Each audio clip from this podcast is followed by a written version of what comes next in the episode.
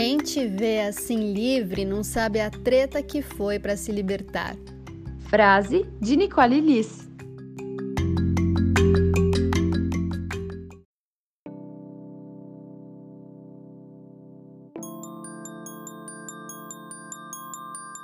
Miga, você não sabe! Pera, pera, tá na hora. Hora do que, gente? Do Chá das Quatro Podcast.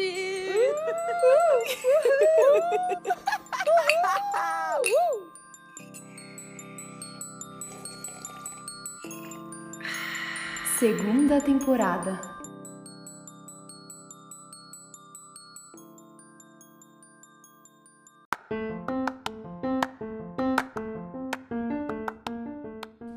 Hello, pessoal! Eu sou Letícia Calvosa, estou aqui já com minhas consagradas, Vitória Moliterno, Olá! Beatriz Silveira, Oiê! Manuela Pereira Oizinho! e a nossa convidada de hoje, Tati Abrantes. Ai, gente, que emoção! Olá, todo mundo! É uma honra fazer parte desse podcast que eu sou tão fã. Muito, muito obrigada. Muito bem-vinda, Hello. Tati. Miga, bom, já que hoje nós vamos falar aí bastante de espiritualidade, autoconhecimento, se apresente astrologicamente pra gente, entendedores entenderão. Bom, no meu mapa natal, meu signo é Sagitário, com ascendente em Touro e lua em Ares. Uh! Miga, e com toda essa combinação, conta um pouquinho pra gente como que isso reverberou na sua vida, nas suas profissões, o que, que você faz, o que, que você fez, de onde você veio, pra onde você vai, conte pra nós. Bom, é isso, eu tenho muito fogo no meu mapa, né? Então, Ai, papai! Acaba que a gente quer fazer muitas coisas ao mesmo tempo, tudo aqui agora. Sou atriz, locutora, produtora, sou uma bailarina aposentada e sou uma buscadora, terapeuta de reiki e outras cositas más. Hum, hoje a gente quer a Tati, terapeuta de reiki, a Tati espiritualizada, É, a. Tati jovem mística. Jovem mística, eu amei. Ok, vamos lá, a gente aciona o botão, valendo.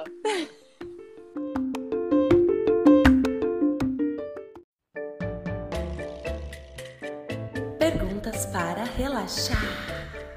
Pergunta clichê. Quando eu sei que eu concluí o meu processo de autoconhecimento? Olha, eu acho que o processo de autoconhecimento nunca acaba quando termina. Porque afinal de contas, né, gente, a gente vai conviver com a gente mesma pro resto da vida.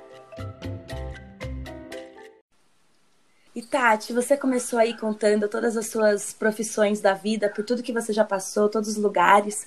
E como que você chegou na espiritualidade, assim? Como começou? Da onde veio essa vontade de, de pesquisar isso?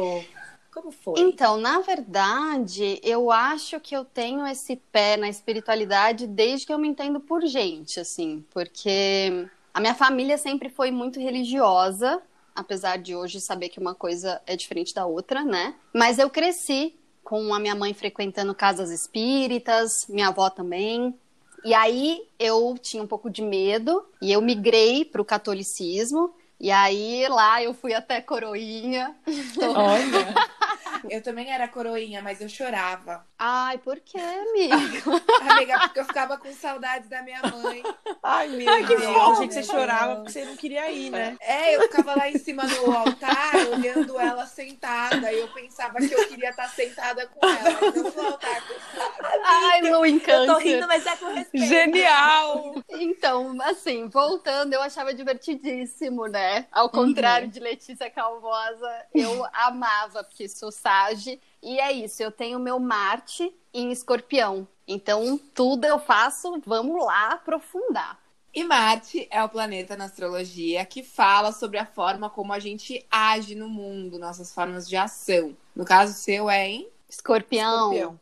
Escorpião. Então, eu aprofundo muito, né? Então, é isso, assim, eu sempre, é, quando eu era pequena, tinha uma religião, enfim. Depois, hoje, eu não tenho religião nenhuma, mas é, a espiritualidade sempre me acompanhou. Porque eu entendo que espiritualidade tem a ver com você se conectar com coisas que são para além de você, né? Uhum. Então, como por exemplo a natureza, né? Você se conectar com o mar, as cachoeiras, o sol, a grama, que é coisa mais espiritual que isso, né? Uhum. Você entender que você faz parte daquele todo, que você é aquele todo, né? É legal isso de materializar, né, a espiritualidade, assim, entre muitas aspas, porque a gente às vezes coloca, especialmente para as pessoas que são mais céticas, a gente coloca essa coisa da espiritualidade como, sei lá, Deus, ou uma coisa que Muito é mística, né, impalpável, muito mística, Uhum. exato. Então eu acho muito legal isso de trazer para a natureza, de trazer para as coisas simples que estão próximas a gente, assim. Uhum. Acho que é uma forma boa de se conectar com isso. Exato, e hoje eu também tenho, eu gosto de algumas filosofias que falam que a gente não trabalha mais a dualidade desse separatismo de existe um deus, uma deusa ou fora da gente, né? Porque é exatamente isso, a gente tá sentindo o tempo todo, a gente tá fazendo parte do todo o tempo Uhum. todo, então não tem como desassociar. Então, pra mim, a espiritualidade é dia a dia, assim. Super, Tati. E como, e como você acha que foi na quarentena que a gente ficou todo mundo confinado, todo mundo mais em contato com a gente mesmo, talvez, porque a gente não sai pro mundo, não troca com as coisas do mundo? Como floresceu ou não a sua espiritualidade na quarentena? Nossa, na quarentena eu agarrei com unhas e dentes os meus trabalhos de espiritualidade, de autoconhecimento, assim. Uhum. Foi efetivamente o que me salvou nesse período. Por mais que eu não tenha religião, eu acredito e me simpatizo com várias, né? Então, faço minhas orações, acendo vela, os meus banhos de erva, é, meditações e continuar buscando cada vez mais, aprofundando esses estudos e as terapias todas também, né? Porque eu faço psicanálise, né? E, e também outros tipos de terapia holística que eu acredito que fazem muito efeito. Então, continuar aprofundando esses estudos foram as coisas que me ajudaram a seguir melhor aí nesse processo. Que o quê? Total. Ainda não acabou, afinal de contas. Exato. Se é que ele acaba um dia, né? Ah, socorro. É, a gente ainda tá na pandemia, não é, É. mesmo? Total, amiga. E na dúvida, né, amigo, que acalmar o coração a gente tá fazendo, né? Exato. Amiga, eu falei essa semana, eu não nego nada. Abri o reiki, não sei o que, eu mando, eu tô mandando tudo. Tudo que é, né? pra Maravilhosa. né? Mas acho que tem isso também, tem a coisa energética, né? Eu sinto que tem a- é, é legal até se falar da coisa da natureza concreta, né?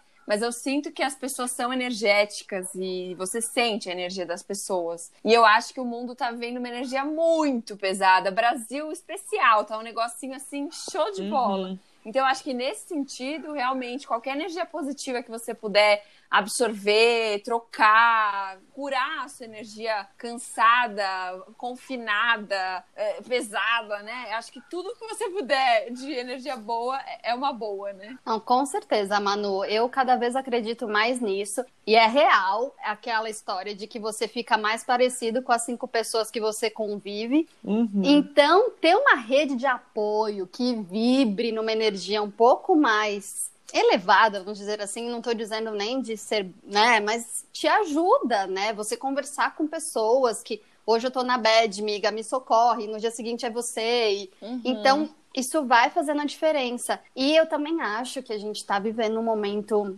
de transição, né? Que a energia está muito pesada. Mas eu até fiz um retiro recentemente e você percebe que tem muita gente também trabalhando o contrário, né? Nessa força de luz. E então é- são nessas pessoas que a gente tem que se agarrar, porque senão a gente fica só vendo o jornal, fica só vendo É. as notícias do governo e não tem quem sobreviva. Não tem mesmo, amiga. E eu fui numa taróloga ano passado e ela falou comigo essa- sobre espiritualidade, que eu devia trabalhar, e eu fiquei muito tipo, ah, mas como? O que eu vou fazer de diferente e tal?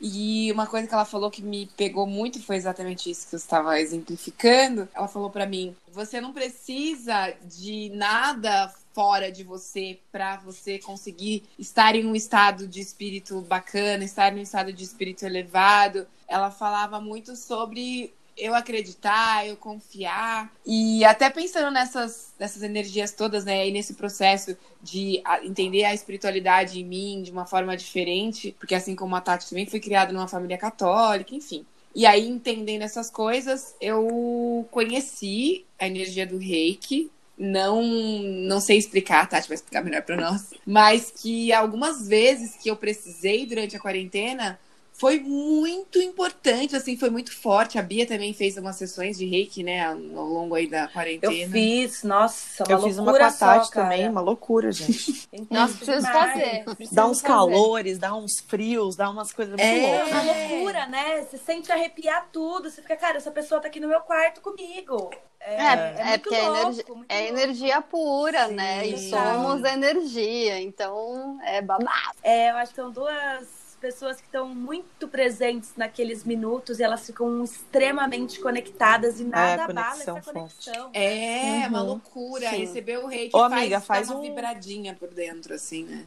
Faz um Wikipedia aí do reiki pra galera que não conhece muito. É, o, o reiki, ele é uma canalização de uma energia, assim, posso dizer, da mais alta qualidade de amor, de cura, que está disponível aí no universo para todo mundo usar, né?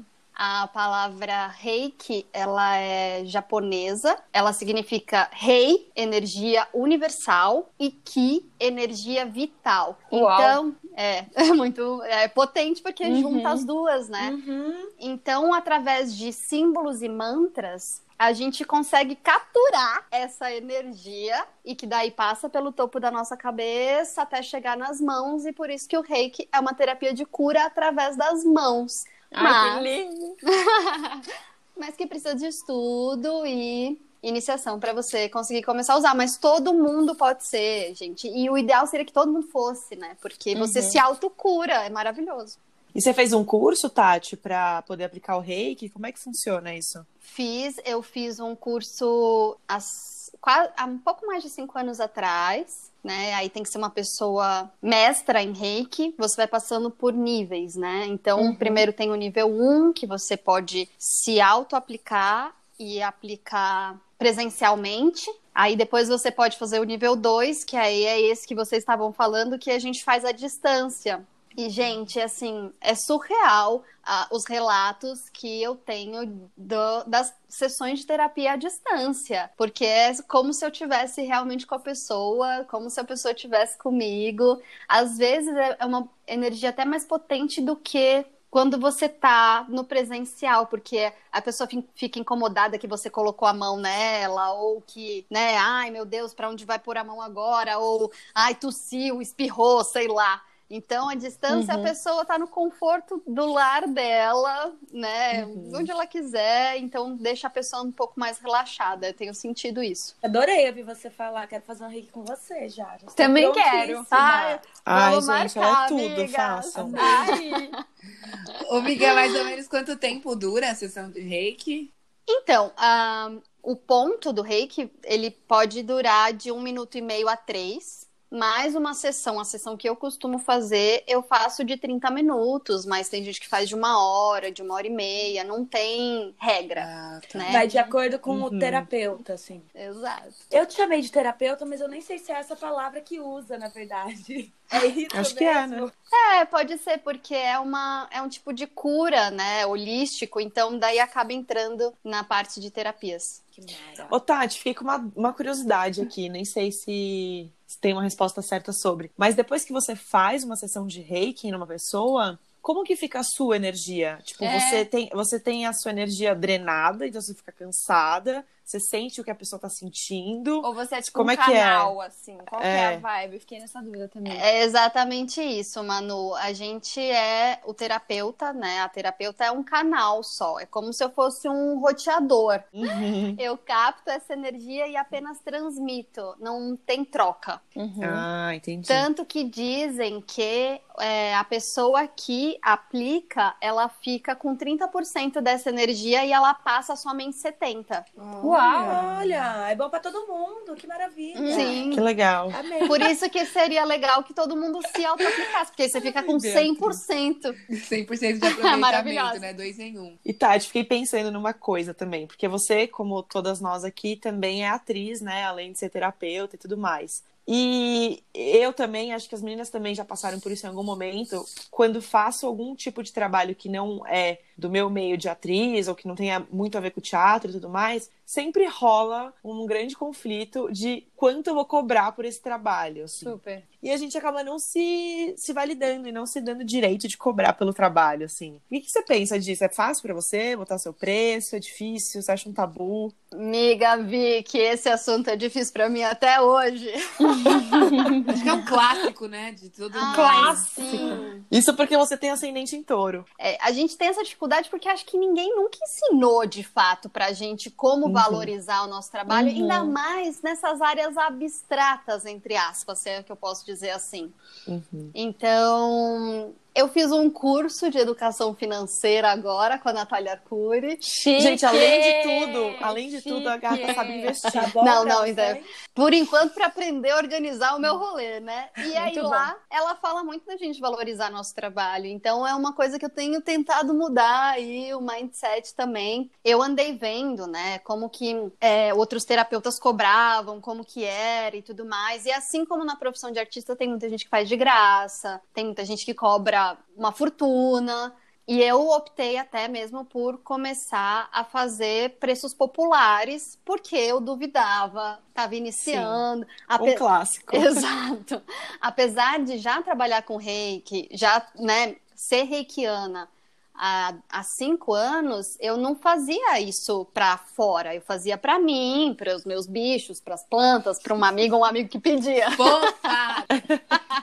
Era um hobby. É, então, e aí, justamente com a pandemia, veio esse lance de a gente precisa se reinventar, a gente precisa fazer outras coisas. Eu fiz um curso para mudar de nível, né? Aprofundei os estudos para ter como base alicerce, mas eu ainda não achava justo e ainda não acho muito. É estranho, né? A gente fica meio, ai, será que eu posso cobrar isso aqui? Será que é isso É. que vale? É muito. Acho que é o eterno dilema mesmo. Nossa, assim. história da minha vida. Mas a gente precisa, porque foi até conversei com umas amigas no início, né? Isso demanda um tempo nosso, a gente fez um investimento. Claro. E é um trabalho, né? Tipo, independente do Uhum. que for, é um trabalho que merece ser valorizado como outro qualquer, né? É, então, esses dias eu tava ouvindo, até uma pessoa falou: as pessoas cobram caríssimos por trabalhos que fazem mal pra gente, né? Que estouram a Uhum. Nossa, é verdade. Porque a gente que tá fazendo um bem, seja com entretenimento, seja com, com cultura, com cura, com o que for, a gente não vai cobrar, Uhum. né? Nossa, total, amiga. Então- Mexeu aqui na minha mente. É que eu acho que tem um lugar na sociedade de que as coisas que são supérfluas, entre aspas, então a cultura, a cura que não seja pela medicina tradicional, é, enfim, arte no geral, tipo, ah, isso é supérfluo, então isso não, não precisa. Aí o profissional que trabalha com isso, ele adere esse discurso pra ele. Tipo, ah, mas imagina, gente, quem que vai pagar por isso? Uhum. Sim. né? A gente tem que entender que não, que, pô, não é supérfluo. Tá aí, a quarentena deixa isso muito claro, né? O quão, o quão importante foi tudo isso, a cultura, essas medicinas não tradicionais e tudo mais. Quem sabe a gente aprende agora.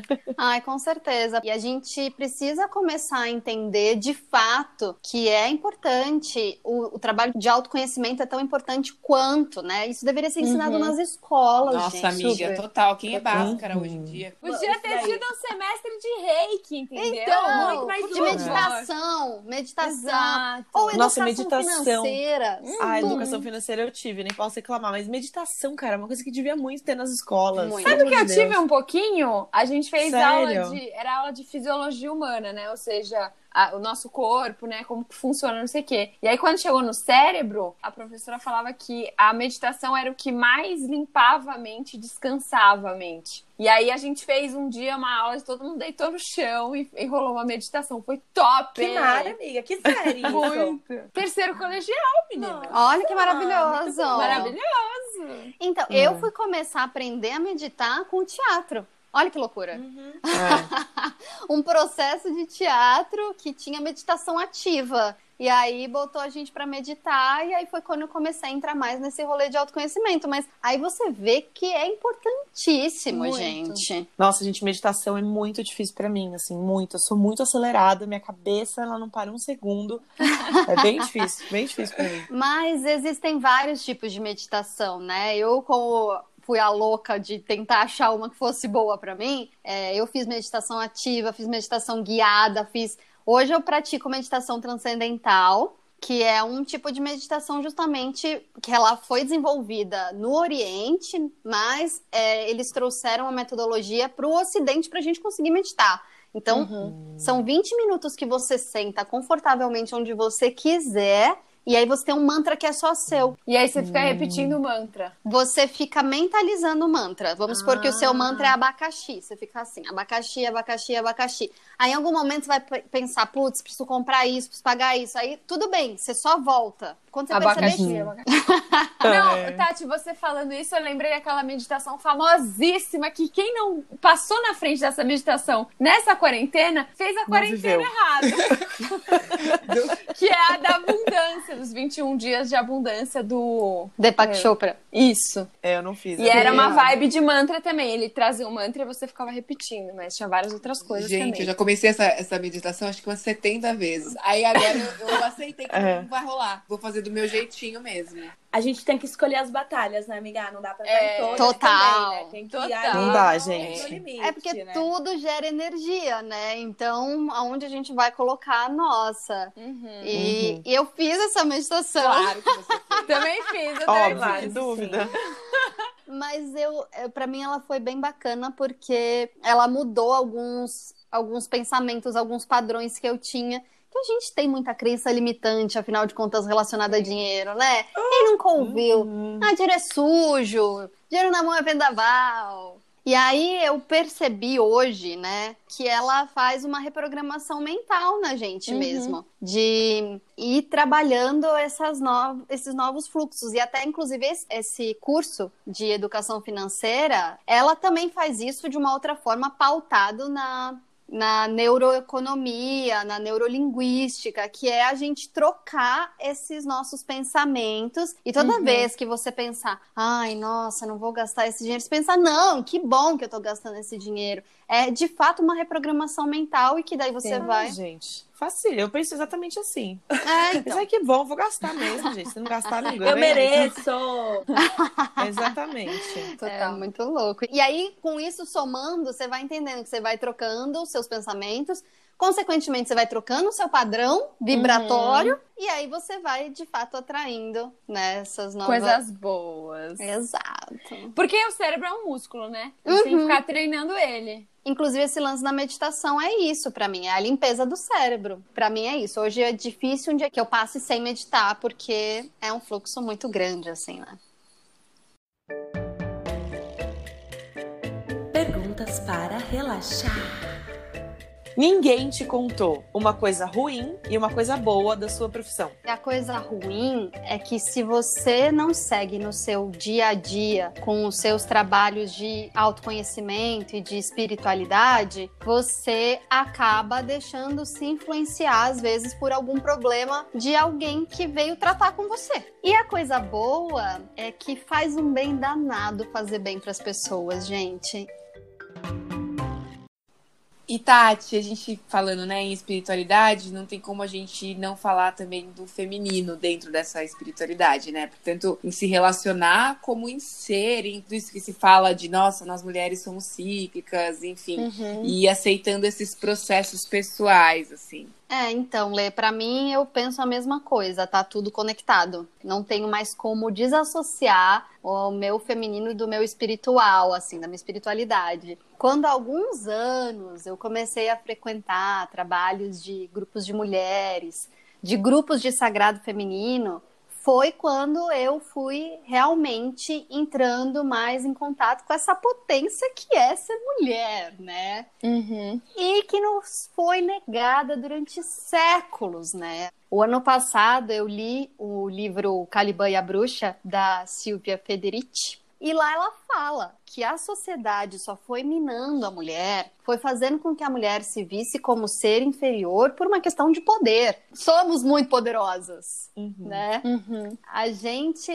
é, tem a capacidade de gerar uma vida dentro da gente, só que quando entra dinheiro, você precisa tirar esse poder da mão da mulher e colocar ele para o Estado Então, por isso que eles vêm com essa história de que ser mulher é ruim. Total, é meio que tipo que nem, quer dizer, é diferente, mas enfim, associa-se diretamente ao mito da beleza, né? Se nós mulheres estivermos ocupadas pensando em beleza, em se organizar, em se arrumar, em estar bonita, enfim, todas as atribuições que a sociedade nos deu enquanto mulher, não sobra tempo para a gente se investigar fisicamente por outros meios, né? Espiritualmente falando, a nossa feminilidade. Com certeza, Lê. A, a, sociedade vai tirando esse nosso poder de ser natural. A gente usa coisas que vão contra o nosso ciclo menstrual, que na verdade ele é o nosso grande oráculo, é a nossa bússola. Que antigamente dizia que quando a, a mulher menstruava, ela ia para uma tenda vermelha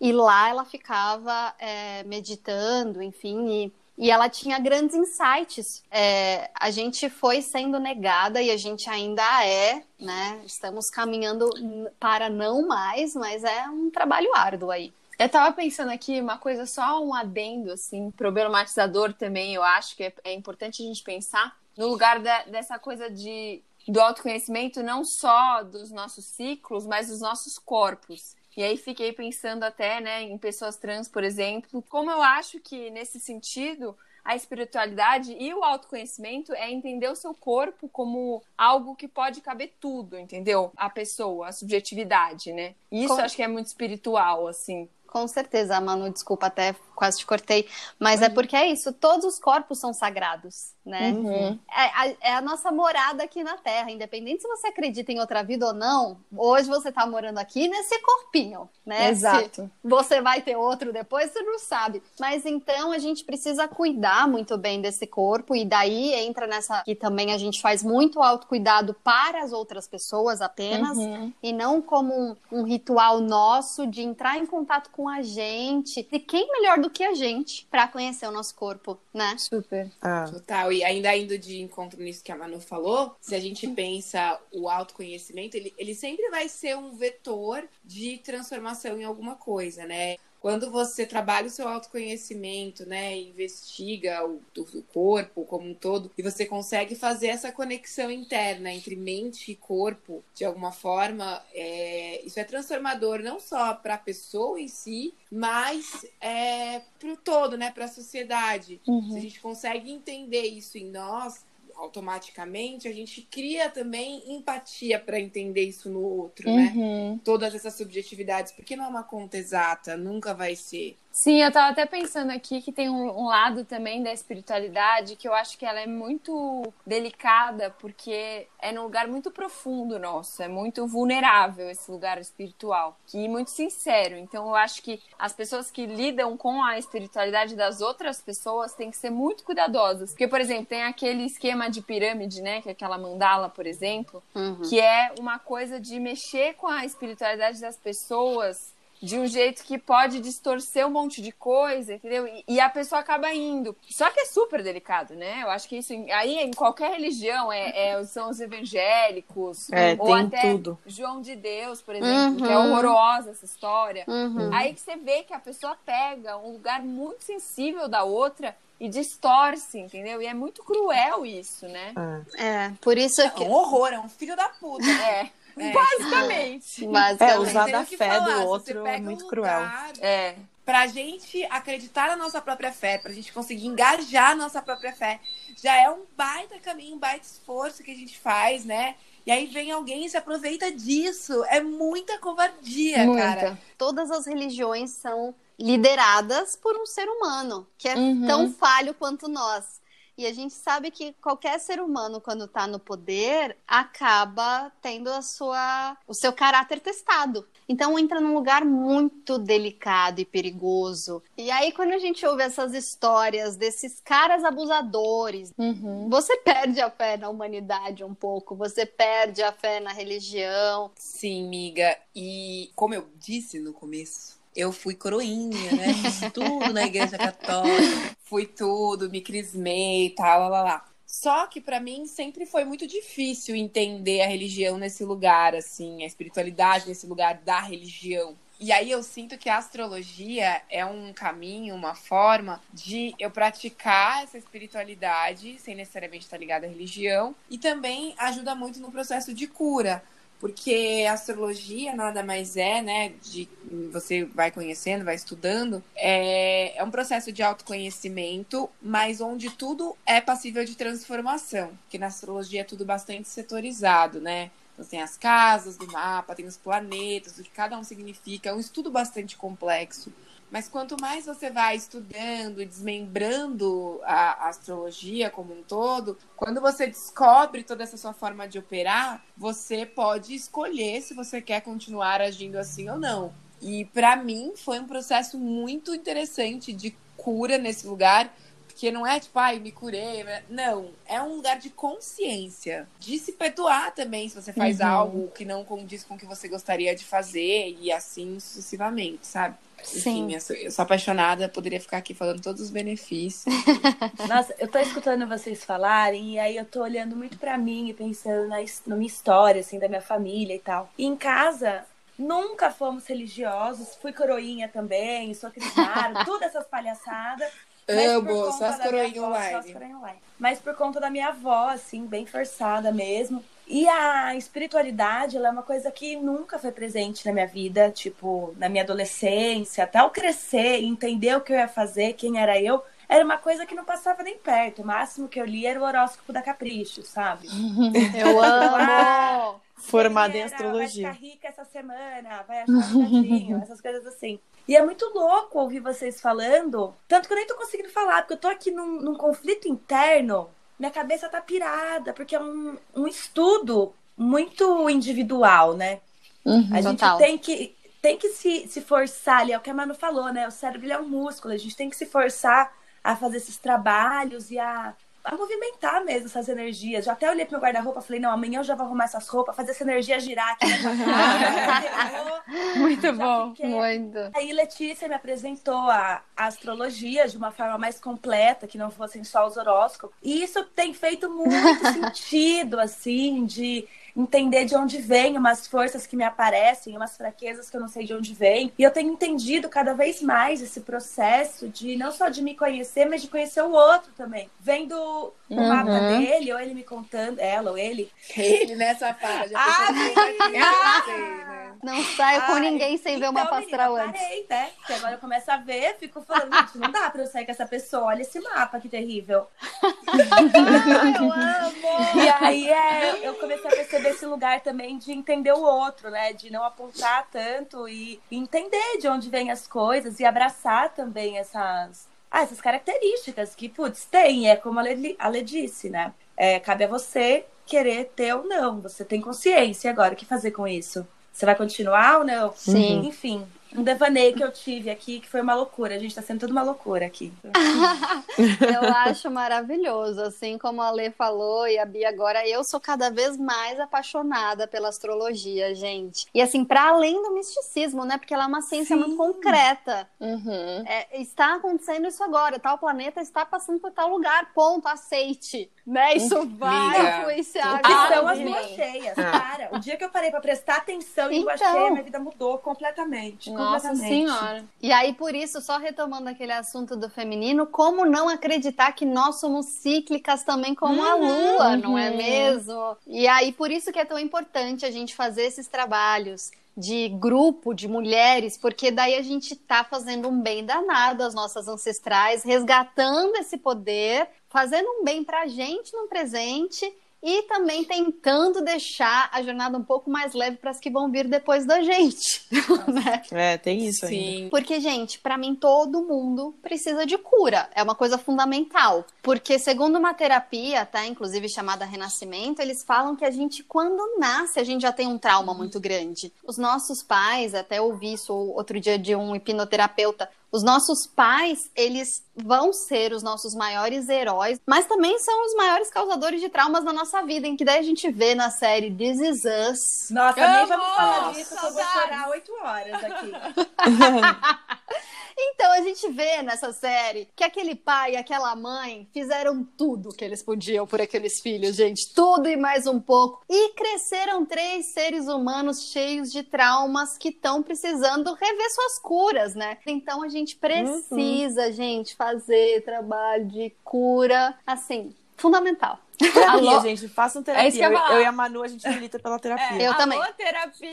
É. Faça terapia! Faça é. terapia! Mas eu acho só um adendo disso, eu acho que a terapia, tudo bem, que eu acho que é, é num lugar mais racional, porque você vai falando tudo num lugar muito linguístico, mas eu acho que essas outras terapias, aí acho que a astrologia entra nisso, coisas de todo jeito espiritual, elas entram numa outra coisa de cura, que eu acho que ela é uhum. muito importante. Eu acho que a gente, nessa sociedade ocidental que a gente vive, a gente não dá valor a essa parte energética, uhum. espiritual, um pouco mais sensível que a gente não consegue ver. Então eu acho que as duas curas são importantes, juntas. A terapia falada, né, que você Sim. vai falando, a terapias de corpo, astrologia, acho que tudo tem que estar junto. E é uma cura ampla, porque a gente é muita coisa, uhum, a gente é uhum. corpo, uhum. a gente é mente, a gente é alma, enfim, um monte de coisa. Manuel, acredito piamente nisso. Para mim, as duas coisas funcionam muito bem. Assim, a terapia psicanálise, que é ali mais científica, boom, e as terapias holísticas. Quando ela, uhum. assim, elas vão andando de mão dada, você faz, assim, você vê os astros todos se movendo. E falando nessas terapias combinadas todas, né, eu acho que tem uma outra área da nossa vida que o Ocidente fez muito mal pra gente, que é a área sexual, né? E essa coisa da, da gente não entender essa potência, né, que é a, a, a área sexual. Eu a gente ela... é a mulher, né? A mulher. É, exato. E mesmo pro homem, né? Fez muito Também. mal, sim, assim. É, sim. É em outro é. lugar, né? Por outro lado, incentivando outras coisas, Sim. mas que também deu uma boa cagada. Com certeza, porque é isso. Apesar da gente conseguir falar mais livremente, sexo ainda é muito tabu. Muito, né? Muito. Tá deixando de ser, mas é uma longa caminhada também a se percorrer, né? E aí, falando, né, Manu, disso que você falou das terapias integradas e de espiritualidade, filosofias, enfim, é, hoje em dia eu estudo a filosofia do Tantra, que não é religião, né, mas é, ela vem muito de encontro dessa não dualidade, de não separar mente e espírito, da gente não ter as coisas no separatismo, né? Uhum. É, é uma filosofia toda pautada no amor, que também tem muita gente que leva como religião, mas é isso, existem várias vertentes do Tantra. E, por exemplo, aqui chegou para nós muito fortemente aqui no Ocidente, é o Neo Tantra, que ele trabalha muito forte essa potencialização da sexualidade, né, que é a parte da filosofia. Então, por isso que a gente vê também muita gente aí pipocando, né, terapias, massagens tântricas e blá, que foca nisso. O que é muito maravilhoso também, porque, uhum. afinal de contas, quem não quer gozar na sua potência máxima, não é? pois é. Ô, Tati, tem uma dúvida. O Tantra, ele é voltado mais, tipo, para experiência sexual é, de um casal ou não? É para o descobrimento da sua sexualidade, da sua potência? Esse Neo Tantra é focado na, na sexualidade, e aí pode ser individual ou pode ser do casal. Uhum. Mas essa outra vertente que eu estudo, que é o, eu faço um, um curso com a Carol Teixeira, que ela vai trabalhar o empoderamento real do corpo. E ela trabalha homens e mulheres, né?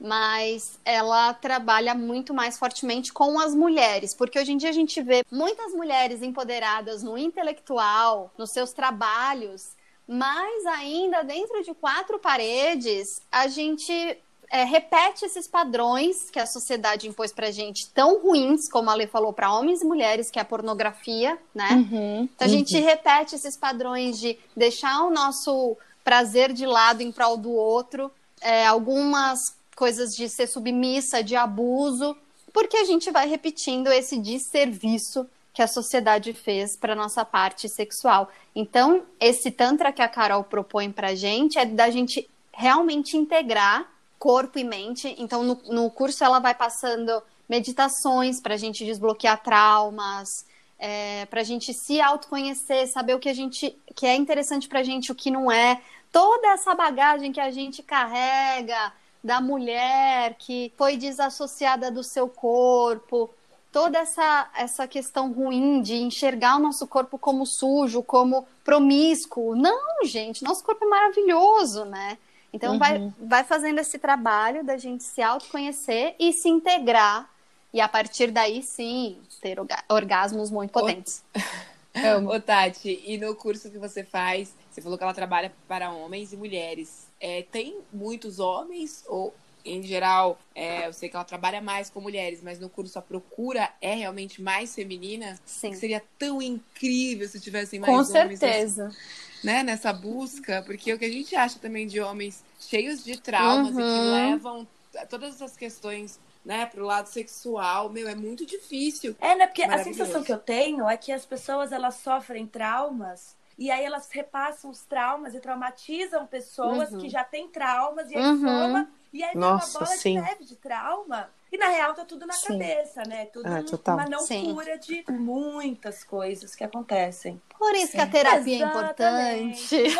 Amém. Eu ia falar Nossa, isso. Não se relacione Hum. com pessoas que não façam terapia. Mas, Bia, apesar de estar tudo na nossa mente, a gente leva para o Claro. nosso corpo. Super. Então a gente fica Exato. bloqueado, assim, independente se você vai ter uma, uma relação com um homem ou com uma mulher, independente. É claro que o sexo hétero, ele acaba vindo com muito mais traumas da sociedade patriarcal que a gente Ele vive, tem uma né? violência Mas- já, tipo, intrínseca. É, nele. exato, e que a gente só vai reproduzindo.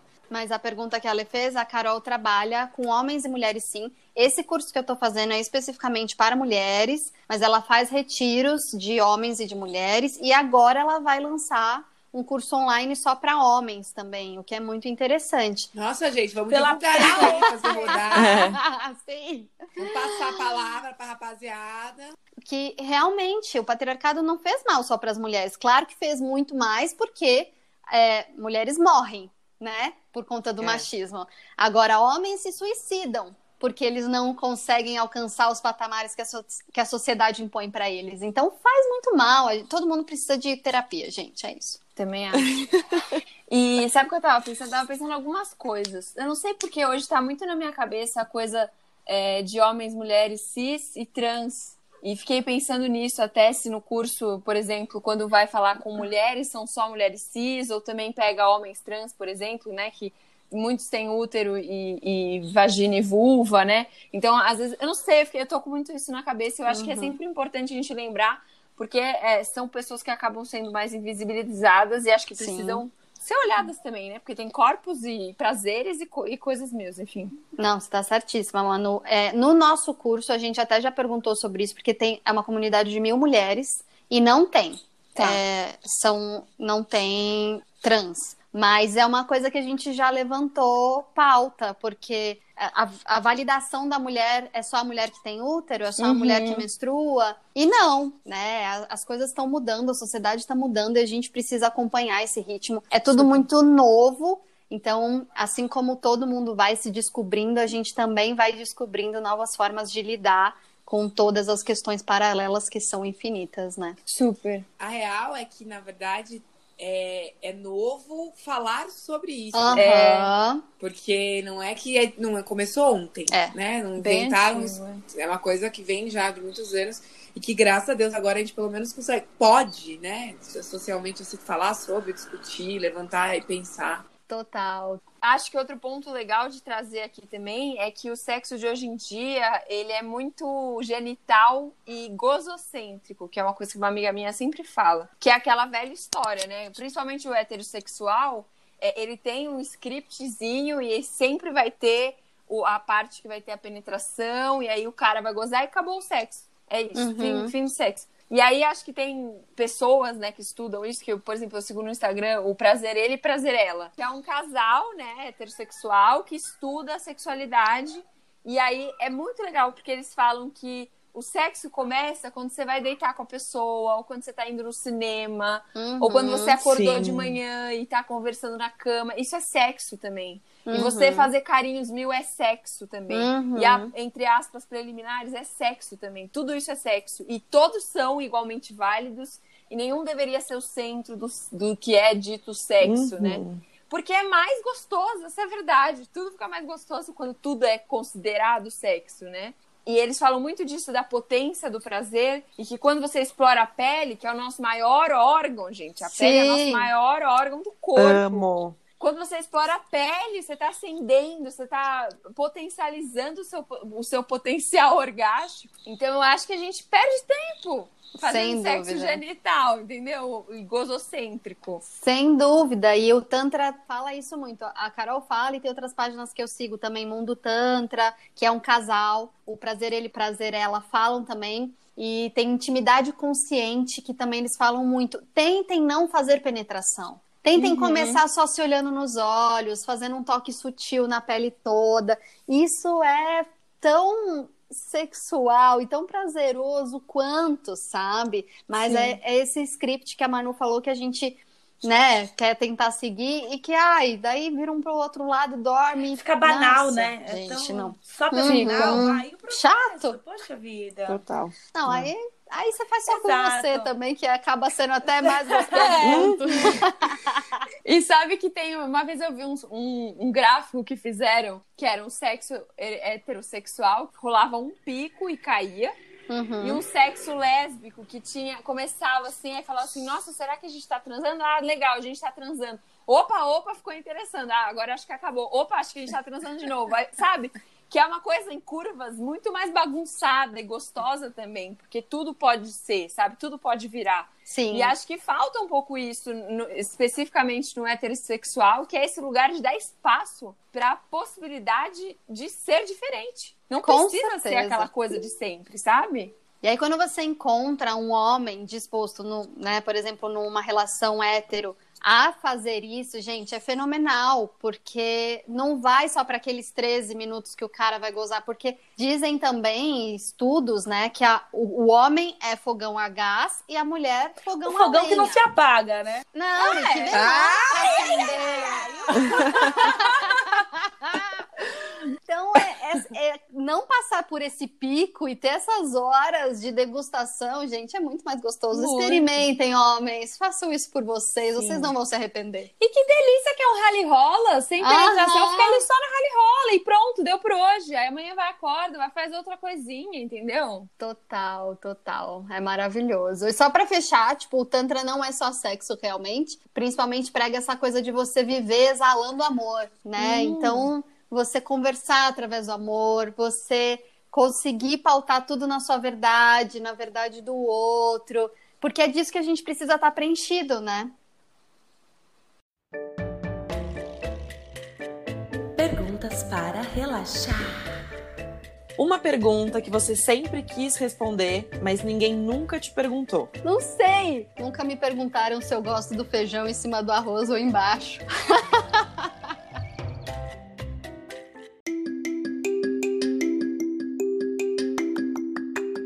agora é a hora dos biscoitinhos.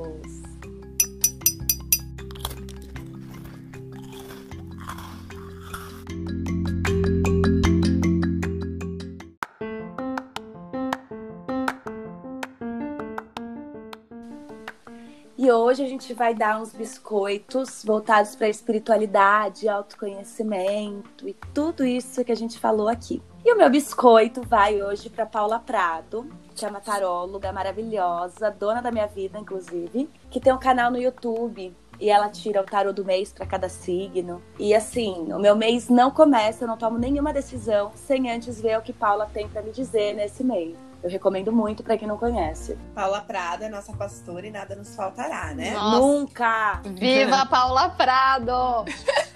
Bom, o meu biscoito de hoje vai para uma outra pastora aí que eu tenho na vida, né? Entre aspas aí, que é pro Calendastro, que é um projeto da Isabela Mesadri, onde ela coloca diariamente as energias daquele dia, astrologicamente falando, fala dos aspectos, aspectos harmônicos ou desarmônicos, enfim, os trânsitos da lua, dos planetas, e me ajuda muito a organizar a minha vida a partir disso. E não só a minha vida, mas também a dos que me cercam. Bom, gente, o meu biscoito vai um pouco diferente aí por uma outra linha das garotas, que é o seguinte, é um desenho que eu sou, eu sou fã, eu sou nerd desse desenho, que é Avatar, a lenda de Yang. Não é o Avatar azul, pelo amor de Deus, não é. Avatar, a lenda de Yang, por que, que eu amo tanto? É, é, tem todo um universo que é maravilhoso e entra num lugar para mim muito espiritual, assim. E tem o, a continuação também, que é a lenda de Korra, então eu recomendo aí para vocês a saga toda, que é tudo de bom. Bom, o meu biscoito é um livro que chama A Grande Magia, que foi escrito pela Elizabeth Gilbert, que é a mesma autora de Comer, Rezar, Amar. E é um livro que não tem nada a ver, não é um romance, mas ela fala muito sobre a vida criativa, sobre viver motivado pela curiosidade, fazer as coisas que você ama. Enfim, ela conta muito sobre o ato da escrita, como é para ela. Enfim, gente, o livro é maravilhoso, uma grande viagem pelo universo da criatividade. E você, Tati, conta pra gente, qual é o seu biscoito? O meu biscoito é um livro Mulheres que Correm com os Lobos, da Clarissa Pinkola Estés, que apesar de muita gente já ter falado, eu li a primeira vez o ano passado e fez uma diferença absurda na minha vida, gente. Tanto na questão da espiritualidade quanto do autoconhecimento. Virou assim a minha Bíblia real oficial. E Tati, como a gente te encontra nas redes? Como as pessoas têm acesso a você? É, bom, dá para me achar pelo Instagram, é, Tati Abrantes. Aí você vai ver um pouquinho do meu mundo de ser artista, buscadora, terapeuta de reiki. Essa, essas mil funções todas estão lá. E lá tem meus contatos, meu canal no YouTube. E quem quiser fazer uma sessão de reiki, é só mandar um direct que a gente tá aí. Amiga, foi mara de ter aqui, viu? Baita conversa gostosa. Uhum. Muito obrigada. Gente, obrigada. Muito obrigada, Tati. Eu não tenho como agradecer, assim. É foi um prazer inenarrável Oh, estar no podcast. Um dos podcasts que eu sou mais fã e que eu só posso desejar que vocês continuem decolando e eu vou estar aqui, ó, acenando com meu lencinho. Maravilhosa!